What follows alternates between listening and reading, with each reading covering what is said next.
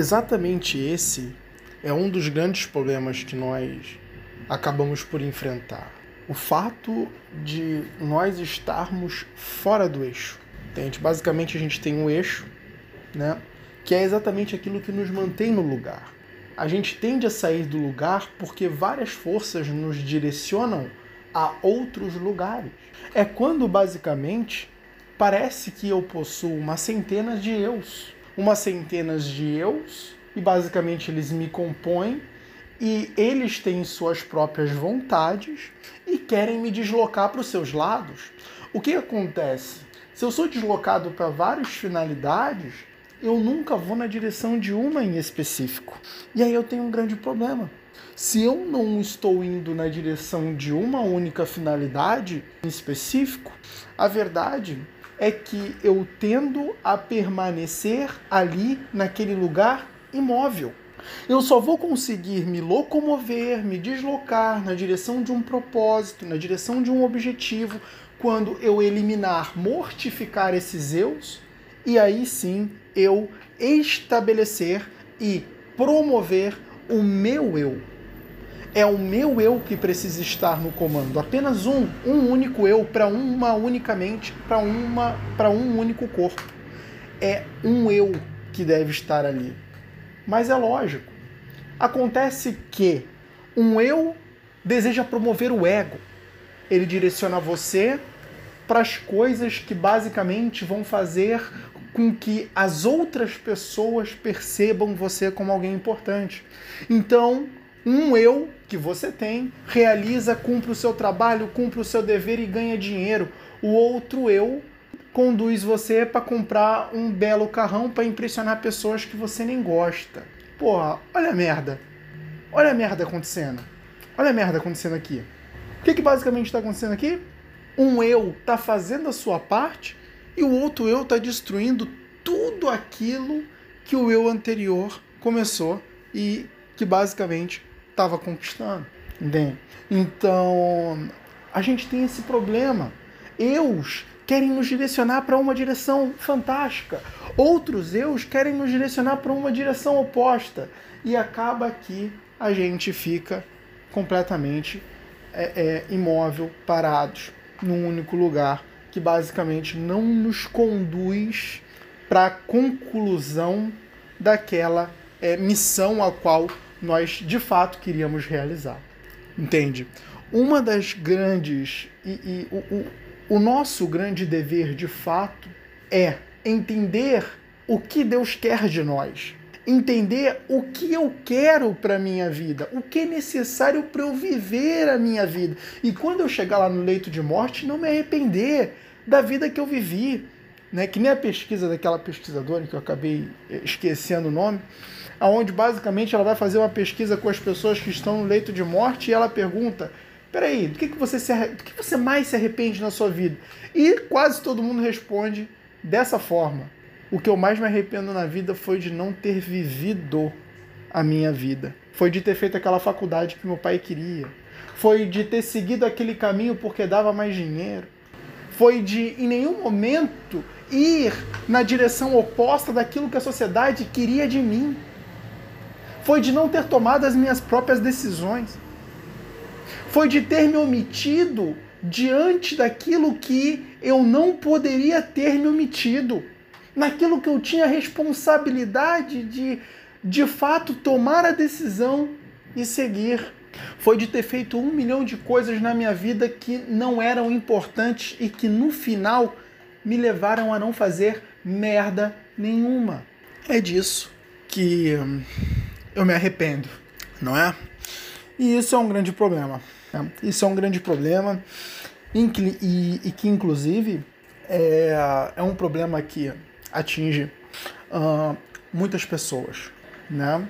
Eu basicamente quero várias direções, quero fazer várias coisas, eu vejo as pessoas tendo sucesso numa área, quero fazer o que elas estão fazendo, porque eu tô vendo que elas estão crescendo e eu não, e em nenhum momento eu me pergunto qual é a minha vocação, onde eu deveria estar, qual é o meu lugar, qual é o meu centro, qual é o meu cerne, O cerne, como dizia Schopenhauer, qual é o cerne da minha existência? Eu estou aqui para quê? Você vai lá no livro do, do Schopenhauer, é, é, Como Conhecer a Si Mesmo. O Schopenhauer tem um capítulo escrito lá, O Cerne da Minha Existência entende? Aonde ele diz que a existência dele consistia no pensar, criar, de, criar certas soluções que basicamente poderiam ser melhores do que as que já existiam, soluções para a existência humana. Era isso que Schopenhauer buscava, ele sabia disso e ele mesmo diz: Eu vivo das economias que meu pai me deixou, né? Para você ter noção. O Schopenhauer, ele meio que se abdicou de todo o resto em prol de apenas uma única coisa. E ele teve coragem. Porque imagina você, já, já numa idade o qual você era para ser independente, vivendo das economias que seu pai te deixou. Todo mundo olharia para você com desprezo, seu fracassado. Você, com essa idade na cara, vive com as economias que teu pai te deixou. Era para ser independente, mas Schopenhauer tinha a consciência do cerne de sua existência. Qual era o cerne da existência de, de, de, de, Schopenhauer? O cerne da existência era: eu preciso fazer isso, porque o mundo precisa disso, e é isso que eu sei fazer bem. Eu sei pensar, eu sei pensar bem, eu sei pensar bem pensado eu sei é, é, criar soluções desenvolver ideias que, a partir do momento que o mundo ter a consciência delas, vai ter soluções práticas para os seus problemas do dia a dia. E tendo ele a consciência do que sabia fazer e sabia fazer bem, não ligou para os problemas que basicamente o cercavam. E isso, de uma certa forma, é a coragem a coragem de basicamente lhe dizer não para tudo aquilo que existia, para tudo aquilo que o afligia, para tudo aquilo que basicamente não é, é, permitia com que ele de fato vivesse o cerne da existência. E peraí, não, joga tudo pro lado, vamos focar naquilo que é mais importante. E embora muitas pessoas lessem ali a história do Schopenhauer e dissessem para si mesmo, eu não suportaria viver com as economias do meu pai, com a cidade desse cara. Essas pessoas jamais experimentaram a verdadeira sensação que é você viver o cerne da própria existência. Não importa se você está vivendo com as economias do seu pai, com as economias da sua mãe, não importa se você está devendo 30 mil para um banco, não importa se você está fazendo qualquer outra coisa ali, enfrentando qualquer outro problema, você está vivendo o cerne. O cerne. O cerne aquilo que tem significado aquilo que é tudo para você. E que o, o, resto já não me importa, entendeu? Eu não, me, eu não me encaixo no mundo. É que nem Jesus Cristo dizia: meu reino não é desse mundo, meu reino não se encaixa aqui. É, é a mesma ideia, a mesma percepção era o que o Schopenhauer tinha. Eu não me encaixo nesse mundo. Eu não me encaixo nesse mundo. Eu olho para a política, eu vejo corrupção. Eu olho para os me, mecanismos do qual eu estou envolvido, eu, eu, vejo uma busca insana e sem sentido por poder. É, eu estou lá dando aula na minha faculdade, eu vejo os professores brigando por certas coisas que para mim é mesquinharia. É coisa que não significa nada. Eu olho para as coisas em torno de mim, eu vejo uma loucura sem sentido. E a única coisa certa que eu vejo em tudo isso sou a única pessoa que eu vejo buscar aquilo que de fato faz sentido sou eu. Tudo é louco. e, e muitas vezes até mesmo a gente se sente assim, né? A gente olha para as coisas em torno de nós, a gente vê, cara, tem tanta coisa ruim aqui que, puxa vida, velho. Puxa vida. Entende? É, é, é uma coisa suja, é uma coisa putrificada. Como as pessoas têm coragem de viver isso e de fazer isso? Ah, às vezes as pessoas se frustram, eu mesmo às vezes me, me frustro com, com certas coisas que eu olho no mundo.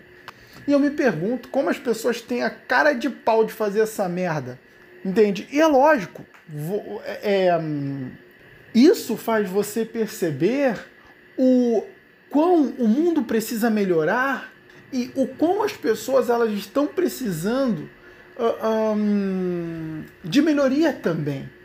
Entende? E a partir do momento que entra um sujeito que está buscando isso, faz uma grande contribuição para o mundo, deixa uma grande herança para o mundo, que é o conhecimento, que é um pensamento. Não sei se você notou, mas o mundo é governado pelo pensamento. Leis são produtos do pensamento, projetos que hoje estão materializados antes foram criados pelo pensamento. Tudo que você vê na sua vida que é material físico antes foi pensado. Se você olhar a substância a qual o mundo é feito, é o pensamento. Sendo o pensamento a substância da qual o mundo é feito, é o pensamento que organiza o mundo. É o pensamento que basicamente dá direções para as pessoas. É o pensamento que move as pessoas. O que você acha que leva alguém a comprar uma Mercedes? É porque ele tem a consciência de que a Mercedes vai tornar ele um ser melhor diante da percepção daqueles que o cercam. Eu não compro a Mercedes porque eu gosto. Claro, pode ter pessoas que compram a Mercedes porque gostam. Mas, em geral, eu compro a Mercedes porque essa Mercedes aumenta o meu valor como ser humano as pessoas me enxergam diferente. Eu fecho negócios por causa da Mercedes. Você tá vendo? Então, nós temos um mundo que hum, ele tá desorganizado, muito desorganizado. E o serviço que os pensadores prestam é de fato organizar esse mundo. É de fato organizar esse mundo. E isso faz uma grande diferença. Uma grande diferença. E agora, se você for parar para pensar, e é exatamente o que eu quero trazer para você como mensagem central, é que pensamento, meu filho, é o que organiza a tua vida. É, o pensamento é quem organiza a tua vida. Hoje você vive num mundo que é muito. É, ele venera o pragmatismo. Não, você tem que agir, você tem que fazer, você tem que fazer. Tudo bem, é verdade, você tem que fazer sem ação concreta. A gente não tem as coisas construídas, a gente não tem o pensamento materializado. E isso é fato. Só que direção é mais importante do que movimento. Direção é mais importante do que movimento, meu filho sendo a direção mais importante do que o movimento, por que nós estamos somente circulando? Por que nós estamos somente nos movimentando? Por que nós corremos para lá, nós corremos para um lado, nós corremos para o outro, nós fazemos isso e quando vê, passaram-se anos e anos da nossa vida e a gente se arrepende de boa parte do que a gente fez nesse tempo. É exatamente, é exatamente porque nós não usamos o pensamento. Nós não pensamos.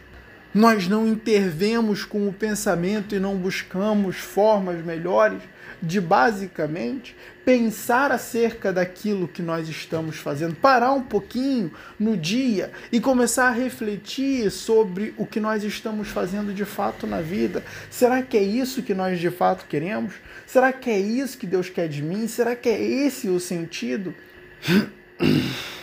Quando a gente pegar e entender que o pensamento é o que organiza a minha vida, a gente vai parar de seguir essa mente completamente desorganizada, cujo as pulsões vão em múltiplas direções, como se houvesse milhões e milhões de eus querendo que nós vamos para determinados lugares, o quais hum, é, é, todos eles acabam puxando de uma certa forma para um ponto que no final permite com que o seu eu ele não faça nada, ele se mantém estático.